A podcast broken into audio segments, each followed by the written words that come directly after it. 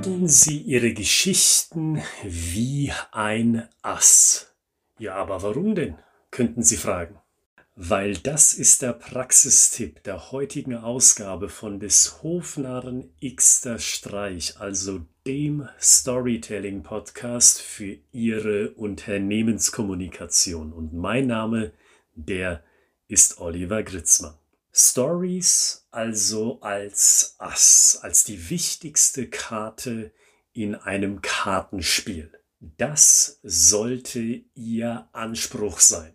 Das muss sogar Ihr Anspruch sein, weil wir alle beruflich viel zu viel kommunizieren. Wir schreiben viel zu viele E-Mails, wir schreiben viel zu viele PDFs um ein Konzept zu erklären, ein Produkt vorzustellen, ein White Paper zu veröffentlichen. Wir greifen viel zu häufig zum Telefonhörer, um irgendjemanden anzurufen und so weiter. Sie wissen das aus Ihrer eigenen Erfahrung und Sie haben das schon gehört von Lieferanten, von Kunden, von Mitarbeitern, von Ihrem Vorgesetzten etc.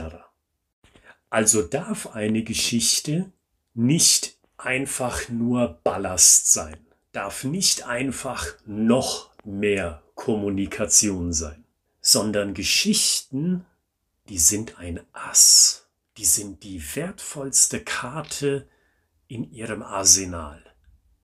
Stories sind also etwas, wo der Gesprächspartner von Ihnen sagt, ja, das brauche ich. Diese Info wollte ich haben. Und jetzt gehen wir mal auf die Praxisebene, weil momentan habe ich gut reden, könnten Sie sagen. Ja, Herr Gritzmann, das ist schön allgemein dahergesagt, aber was bedeutet das in der Praxis?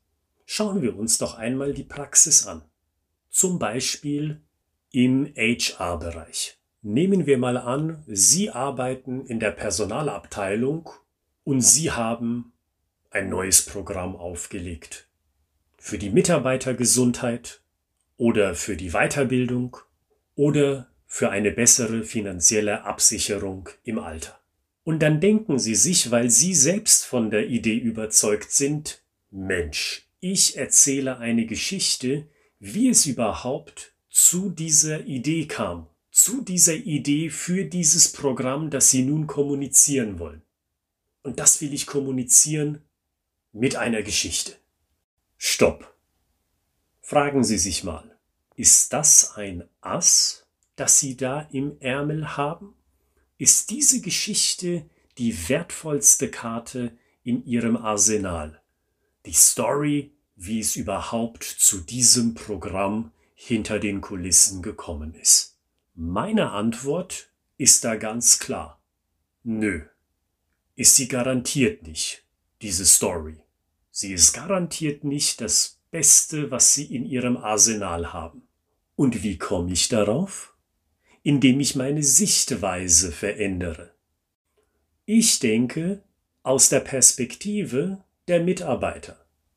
Und dann komme ich recht schnell zu dem Schluss, na, was interessiert die Mitarbeiter, wie dieses Programm zustande gekommen ist selbst wenn das die einzige Kommunikation aus der Personalabteilung wäre seit 14 Tagen. In dieser Story ist trotzdem kein Mehrwert drin. Und mal Hand aufs Herz, wenn Sie wirklich in der Personalabteilung tätig sind, überlegen Sie mal, wie häufig Sie innerhalb von zwei Wochen Infos über E-Mail oder sonstige Kanäle an Ihre Mitarbeiter weiterleiten. Ich bin sicher, einige von Ihnen kommen da zu dem Schluss, oh la la, in 14 Tagen kommt ganz schön viel an Kommunikation zustande. Das heißt, eine Überflutung an Infos tritt ein. Und dann ist die Story, wie ein Programm entstanden ist, erst recht kein Ass im Ärmel. Das ist für viele Mitarbeiter eher nervig. Also mein Tipp, halten Sie diese Story zurück, um es noch deutlicher auszusagen, erzählen Sie diese Geschichte gar nicht. Weil wenn Sie so ein zweitrangiges oder sogar drittrangiges und viertrangiges Thema zu einer Story erheben, dann kommen Sie ganz schnell an den Punkt, zu jedem x-beliebigen Thema eine Geschichte zu erzählen. Das heißt, Geschichten werden Massenware. Und Massenware ist eben kein Ass im Ärmel. Das heißt, erzählen Sie diese Geschichte nicht, denken Sie aus der Perspektive Ihrer Kundschaft, in dem Sinne sind Ihre Mitarbeiter Ihre Kunden, und erzählen Sie stattdessen lieber eine Geschichte zum Thema, was bringt mir das als Mitarbeiter eigentlich, mich bei diesem Programm zu engagieren? Oder, wenn es ein bisschen komplexer ist, wie komme ich denn an die Benefits? Wie komme ich denn also an die Vorteile als Mitarbeiter, wenn ich den Sinn verstanden habe? Das sind doch Themen, die die Leute interessieren. Was bringt mir das? Und wenn das schon klar ist und das Thema ein bisschen komplizierter ist, wie bekomme ich das, wonach ich mich sehne? Das sind zwei Asse im Ärmel. Was bekomme ich und wie bekomme ich etwas? Und dasselbe gilt, wenn Sie im Marketing unterwegs sind. Sie arbeiten im Marketing und Sie haben die Aufgabe, schreiben Sie mal ein White Paper mit den Use Cases aktueller Kunden, dass sich mögliche Neukunden mal anschauen können, was denn Ihre Firma für Bestandskunden gemacht hat. So ein Blick hinter den Vorhang. Fragen Sie sich auch aus der Perspektive Ihrer Kundschaft, in dem Sinne ist die Kundschaft die Leser, die möglichen Neukunden, was interessiert die Leute denn?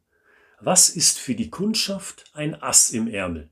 Und dann finden Sie schnell heraus, dass es kein, ich betone, kein Ass im Ärmel ist, würden Sie die Geschichte erzählen, ja, wie sind wir denn überhaupt, also wir vom Unternehmen ABC, wie sind wir denn überhaupt auf unseren Kunden gestoßen?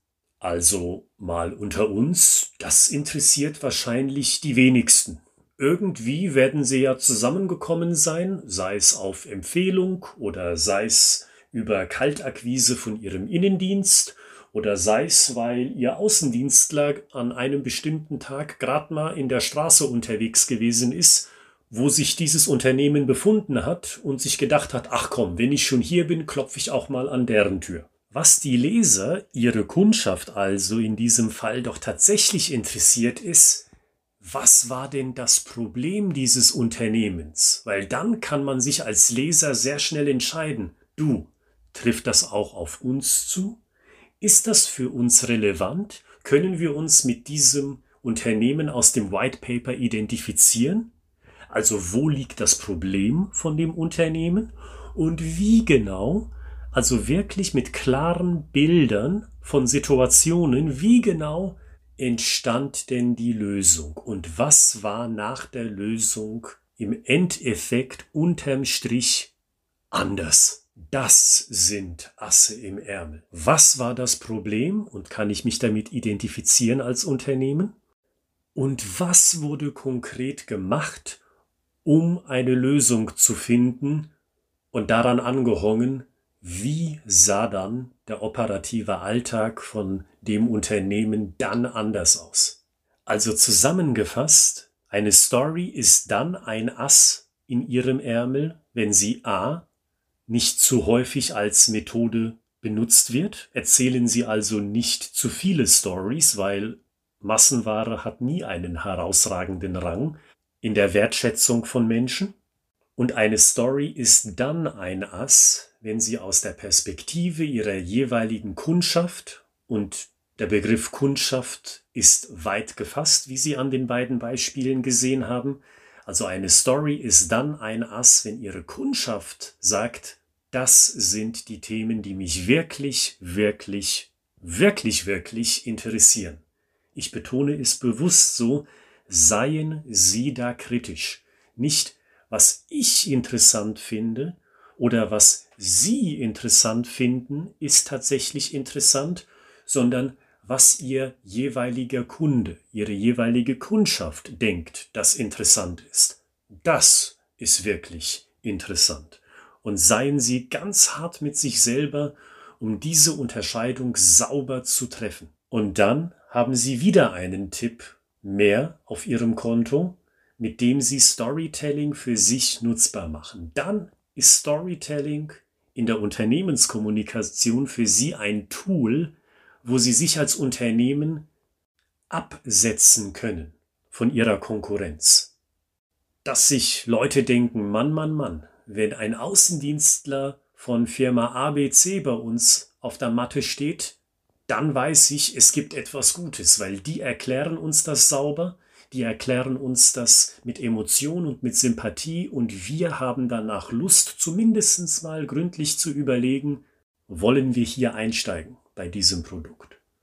Oder wenn Sie eine Story tatsächlich zum Ass machen, dann ist es sehr wahrscheinlich, dass Ihre Mitarbeiter denken, du, ich arbeite gerne mit der Personalabteilung zusammen, weil die überrennt mich nicht mit irgendwelchen Informationen, die ich in Gänze gar nicht aufnehmen kann. Aber wenn sie was senden, dann weiß ich, da ist was für mich mit dabei.